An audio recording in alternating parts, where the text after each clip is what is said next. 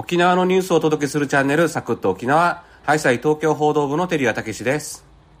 イエーイふうふうふう編集局整形部の川野ゆり子です。よろしくお願いします。川野さはいはい。ん、なん、二つあって、はい。喉ガラガラですね。もう一個は、テンション低いですね。あの答えは一つです。ねということは？寝起き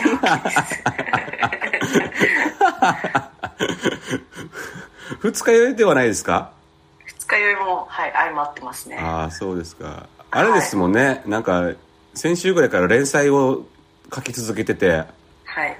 その後に多分飲みに行ってんでしょ？たそうなんですよ達成感を持って。ストレス？ストレスの方ですか？プレッシャー？プレッシャープレッシャープレッシャーああ、そうですか。じゃあ、まあ、後ほど話しましょう。えっ、と、はいコメントいただきました。ありがとうございます。ありがとうございます仮、まずはやってみようさん。ハッとした言葉、信じないで、でも疑わないで、自分で確かめて、この言葉で一呼吸を置いていろいろと考えることができていますね、っていうことでしなるほた。どあの、先週のハッシュタグ企画のテーマがハッとした言葉でしたんで、それで教えてくださったっていうことですね。うーんまあ、要は自分をでやりなさいってことですね。そうですね、んまあ人の意見とか、まあ、そういうのに左右されず自分で確認しろ、と頼りすぎるのも良くないよと。はい。うんうん肝に銘じておきます。はいでは、マレビド・ティルルさん。はいありがとうございますありがとうございます。日本の避寒地ですから、冬こそ沖縄に行きたいと思っている人です。やんばるやんやんってなんだろうと思って検索したら、サリーちゃんが出てきました。うん。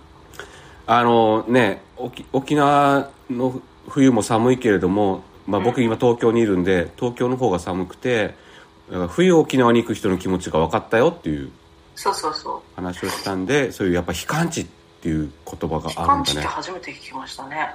避暑地の反対？反対。寒さをから避ける。避けていくっていうことですねあとやんばるやんやんはあれですね、はい。川野さんのあだ名。あだ名です。ややんばるヤンキー訳してやんばるやんやんね。えやんばるやんやんじゃヤンヤンです。あやんやんか。やんやんやんばるヤンキーでヤンヤンです。やんばるヤンキーでやんやんでサリーちゃんは何？サリーちゃんは魔法使いサリーちゃんってアニメだと思うんですけどおおあのそれの主題歌でうん。やんばるやんやんやんって聞こえるやつがあるんです。ああやんばらやんやんやんみたいな。そうそうそうそうああなるほどえっと どうしようあの私とは関係ないですあなるほどね読んじゃった。すいません。えーっとね、東部誠さん。はいいつも楽しく聞いてます。えー下記の動画でテーマパークのヒントになるキーワードが出てます。ということで、先週あの北部地域ででね、新しいテーマパークをあの森岡剛さんっていう USJ を V 字回復させたマーケターの方が作るんだよって話したんで、それのあの動画、YouTube 動画をあのリンクを貼ってくださって、なるほど。結構あのヒントがありましたね。あの、川原さんが前から言ってるやんばるの森をっていう話。はいはいはい。をテーマにしたいっていうところのちょちょびっと触れてましたね。でねそそろそろなんか発表するとかっていう話もありましたよね。そうですね。近々発表もあるので、うん。またね報じていきたいですね。あはい。でさやぴさん東京マイナス2度寒いですね。沖縄も今少し寒いです。テーマパーク早く行ってみたいです。ということで絵文字がいっぱい。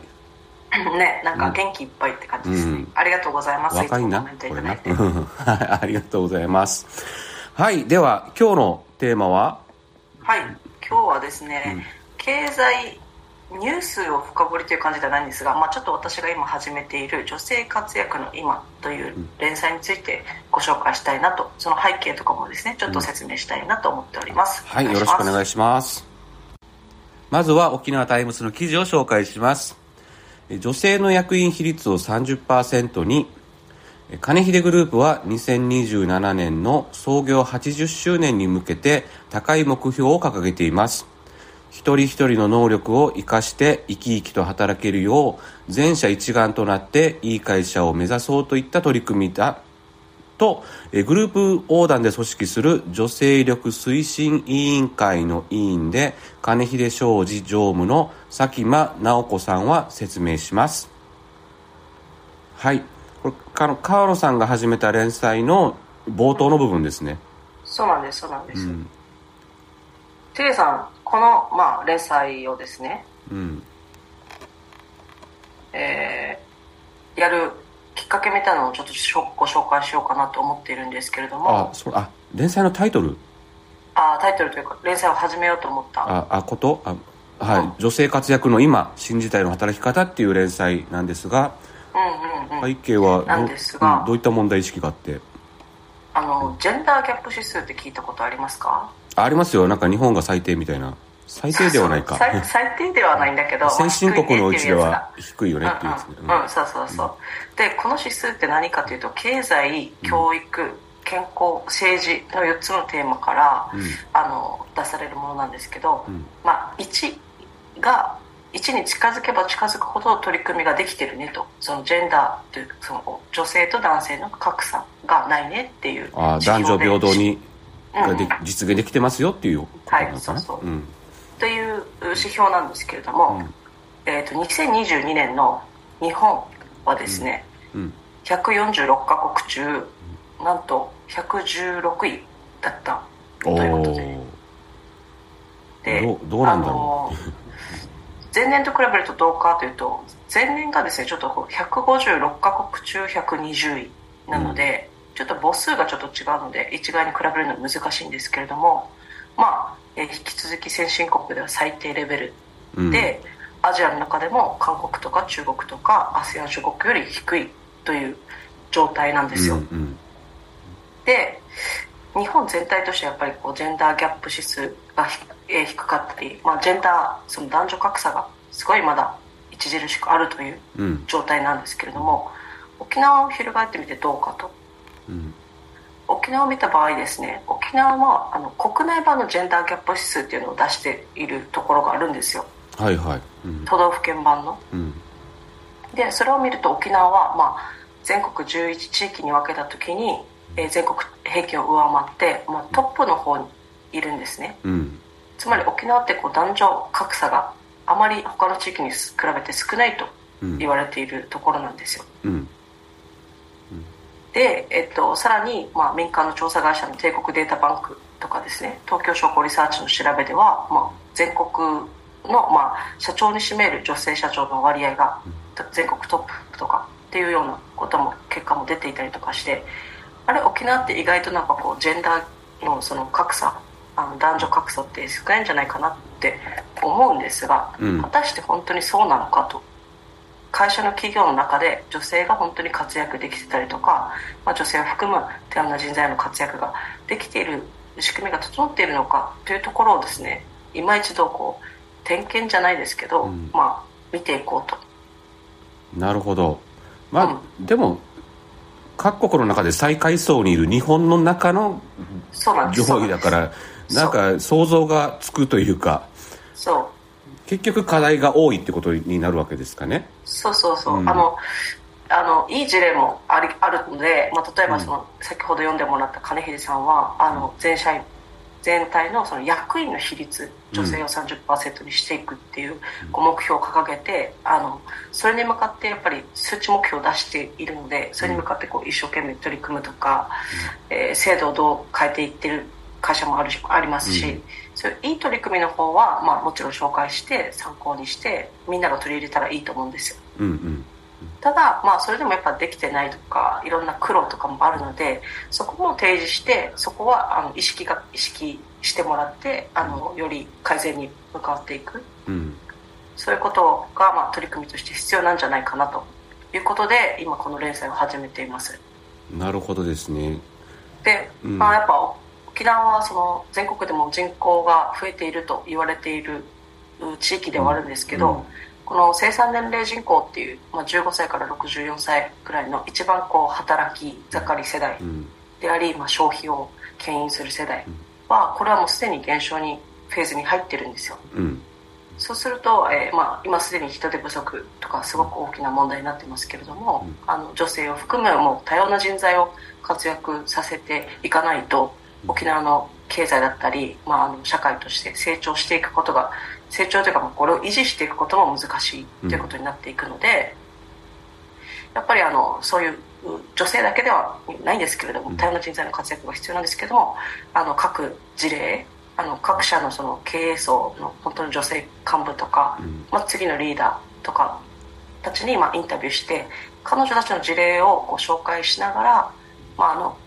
少なくともこう取り組んでいないところはやっぱり取り組まないといけないなって意識を向上させたりとかですね、うん、取り組んでいるところはさらに継続していかないといけないなっていうふうな形であの何かヒントを与えられたらなというところで進めています。まあね、今、1月、あ、2月3日、今日収録の時点で5回目が出てるわけですかね。はい、そうですね、はい。で、あの、まあ今後も続いていくんで、ぜひ、お読みいただければと思うんですけれども、はい、例えば、あの、金秀で言えば、あ、事例、なんかいい事例を一つ挙げるとしたら何かありますかね？そうですね、金秀の取り組みって、あの、まあ、経営者が、あの、うん、こうやるんだと。いうのを明確に示したってことがまず一番大事だと思っていまして。トップが。トップが、うん、あグループのトップの小谷会長がですね、うんうん、あのもう、えー、女性の、えー、女性が、えー、2割社社員の2割いるのになんでその管理職には2割になってないのかと、あ全社員に占める女性の割合が2割なのに、うんうん。え管理職になるとそれが著しく低いっていう。そうなんです、うん、その提唱し当時はですね7%ぐらいしかなかったんですよ。ああなるほど、うん、なのでまずはじゃあ10%にしていこう、うん、でそれをクリアしたらじゃあ20%にしよう、うん、でそれをクリアしたらじゃあもう役員も管理職じゃなくて役員も30%にするんだっていうこうやっぱ経営トップが明確な意思を示して、あの数値目標を具体的に掲げる、これってやっぱりあのいい手法だと思っていてあの、うん、下からのこう突き上げっていうのも大事なんですけど、うん、やっぱトップダウンでやっていくこれがもうあの絶対絶対市場命命題だというふうに示すというところはですね全社一丸となって上げていくのにいい手法だと思いますそうですね。多分これもう全員の意識改革をしないといけないってことですよね。そうそうそう。今あの、まあ、昭和の働き方とか言われますけども男社会の組織の在り方で今まで経済成長してきたっていうところもあったんで、それがからなかなか抜けきれないってことなんですよね。そうそういう意味ではこのやっぱ女性も一緒にあの多様な視点で、うん、捉えながらビジネスしていく方が効率も良くなるしビジネスチャンスも広がるっていうなんか研究結果みたいなのもありましたよね。そういう多様性があった方がいいっていうところね。だからそうそういった中でじゃあ今あ今の働き方を変えなきゃいけないってことなんですよね。残業が当たり前だとか飲み会でなんか上司がこう教えるみたいなそういうことじゃなくてそそしたら子育てもできなくなるからね。そうなんです。でそういう家庭との両立もできるように、うん、みんながそういう働き方しましょうっていうメッセージをまずトップが出さなきゃいけないっていうことなんですね。そうそう。でもう意識が変わるまで待ってられないから、うん、もうこれは命令だっていうことで突き進めていく。そこに数値目標があるっていうところもいいんでしょうね。そう、うん、そうなんです。でそこにみんなが向かっていくっていうことなんですね。わ、かりました、まあ、ぜひあのー、えもう一回タイトル何でしたっけ？えー、女性活躍の今新しい新時代の働き方という連載ですわかりました一応リンクも貼っておきますのでぜひご覧ください、はい、ありがとうございましたはいエンディングです。お疲れ様でした。お疲れ様でした、えー、ハッシュタグ企画の今週のテーマは苦手な人との付き合い方、うん、まあ人なんでねいいろんな人がいて、まあ、合う、合わないっていうのは出てくるわけですよね。まあそうでしょうね、うん、ただ例えば記者の場合とかってねもう、取材しなきゃいけない相手もいて、苦手だろうが関係なく付き合わなきゃいけないっていうそうですね。のがあるんでね。それを川川野さんだったらどういうふうにやってますか？そうですね。まあでもでもそうテレさん言ったように、うん、苦手だろうとやっぱ取材しないといけないし、うん、まあいろんなライバルもいるわけなので、うん、あの情報をキャッチしたらやっぱりあの確認したりとか何かとこう連絡を取る取らないといけないので、苦手とはいえ逆にこうなんていうんですか、うん、逆に頻繁に連絡を取って私はですけど頻繁に連絡を取ってあの、うん、大丈夫かどうかを探ります。あれね多分あれですよね。多分苦手だからって言ってあの疎遠になってるともうその後も連絡取るのも億劫になってきて。そうそうそうそうそう。怖くなっちゃう、うん、自分があの連絡するのが怖くなっちゃうので、あえて頻繁に連絡取って、うん。あの何か取り逃してないか。ああまあ懐に飛び込んでえー、とコミュニケーションの部分で言うとあれですね。そうやって話してるうちになんていうんですか、もう苦手なままなんだけれどもなうん。なんていうのかな。ここの話しとけば大丈夫だみたいのがありますよね。なんか対処法というかうんうんうんうん。ここのラインを踏まなければこの人怒らないみたいなのとかね、こう言えば喜ぶみたいなのが分かってくるとそうなんていう苦手意識もちょっとはなくなるっていう感じなんですかね、あとはもうあれですね。女優ですね。あえ新聞記者という仮面を。ああなた演じるわけね。そうそうそうそう。うんあ私は新聞記者って思い込んであああれかもね。そしたら必要とされていることをするってう。いう、ん。吹っ切れるわけねそうそうそう吹っ切る。もうなんていうか自分のほん個人的にはこの人ちょっと苦手とかちょっと合わないとかあるさ。うんうんうん。うんけどまあもう新聞記者として、あの仕事に徹するっていうそのなんていうかあコあスプレ？コスプレっていうかこ心のコスプレ。そうそうそう。まあ建前をそうそう。作って演じてまあ切った後は封ってそう。あの現実に我に返るわけね。そう元そうそう。に戻るわけねまあそうしたらね一仕事終えたらまあなんとかうんなるかな気持ち的には、まあどうしても苦手な場合ってなんかねむセクハラしたりとかパワハラしたりとかする人とかだったらもう近づかなければいいっていうことだよね。そね。そこまでしてやる仕事することないもんね。危害が加えられるぐらいだったらもう近づかない方がいいやっていう。うん、なんかあの前の編集局長今の暴君局長じゃなくて前の局長。あえ女性のはい。与那嶺和恵さん。うん。うん。和恵さんが言ってたんだけど、あのパワハラ？うん。あパワハラというよりはセクハラの方が大きいかな女性、うん。記者は。うん。セクハラされるうぐらいなら得落ちしてもいいって一度メッセージを出したことがあるんですよ。ああいいね。だからうん。うんそうそう。だからもうそんな人とはもう付き合わなくていい。うん。情報を取らなくていい。そこまで頑張らなくていいって言われたことがあるので、うん。あるっていうかまあその全体に向けてそういうメッセージを発したことがあるので、まあもう本当に苦手だったら、うん。うんそんなに無理して付き合わなくてもいいって割り切ることも必要かもしれないですね。そうね、まあ、ある程度頑張ってみてね、まあ、でもセクハラはもうでも人権侵害だからね。そうそうそうそう、うん、そうしたら本当に。苦手が何かによるよね、うんあそうね。うんうん。えー、どうしよう。僕川野さん苦手なんだけどな。なんでよ。絶対嘘じゃないですか。超 好きでしょ。全然先輩と思ってないでしょ一応思ってる。一応まあ先輩とは思ってるけど、まあでも大体う僕の後輩たちは僕のことを軽んじてるよね。軽んじてない。あの親しみを持って接している。せ親しみをそれは親しみなのか？親しみ親しみ、まあいいけどさ。部下じゃないしみんな。うん、そう。部下ではない。後輩だからね。後輩だからね。だからこの間 Voicy の新年会やった時もね若手の子たちと飲んだけど大体もう飲んだら記憶なくなってるから 記憶なくなるまで飲むんだけどうん。絶対なんか言ってんなこいつらと思って。言ってるじゃん矢野くんとか松田俊太とか。やってるよな。金城美内さんもいたでしょ？そうそうそう。だんだん扱いがひどくなってくる私たちの。ねえ。ああんたもだね。あなたそうそう。いじいじられ倒す一だそうだね。なんだろういいかそれで。まあまあいいんじゃない？苦手と思われてないはずよ。それはそうだねあるね。うん まあ、まあみんな頑張ってるからいいんだけどさ。うんそうそうそう。まあ楽しかったし。はい。はい。まあ苦手な人でもねとりあえず一回や、付き合ってみて本当にもう人権侵害されるぐらいだったらもうそれはもう距離を置きましょそう。割り切ることもう、必要ですね、うん。時には。まあでも頻繁にやってればそういう対処法も身につくんで、うんうんそそれはそれでやり方としては一つのやり方としてはいいんじゃないでしょうか、はい。ということでよろしいでしょうか。はい、これ今週もお聞きくださりありがとうございました。ありがとうございました。えーいいねやフォローコメントがあるとパーソナリティみんな喜びます。ぜひよろしくお願いしよろしくおます願いします。明日はゆるっとサンデーです。ぜひお聞きください、い、っぺんに増えてビタン、はいまたありがとうございまししておるよた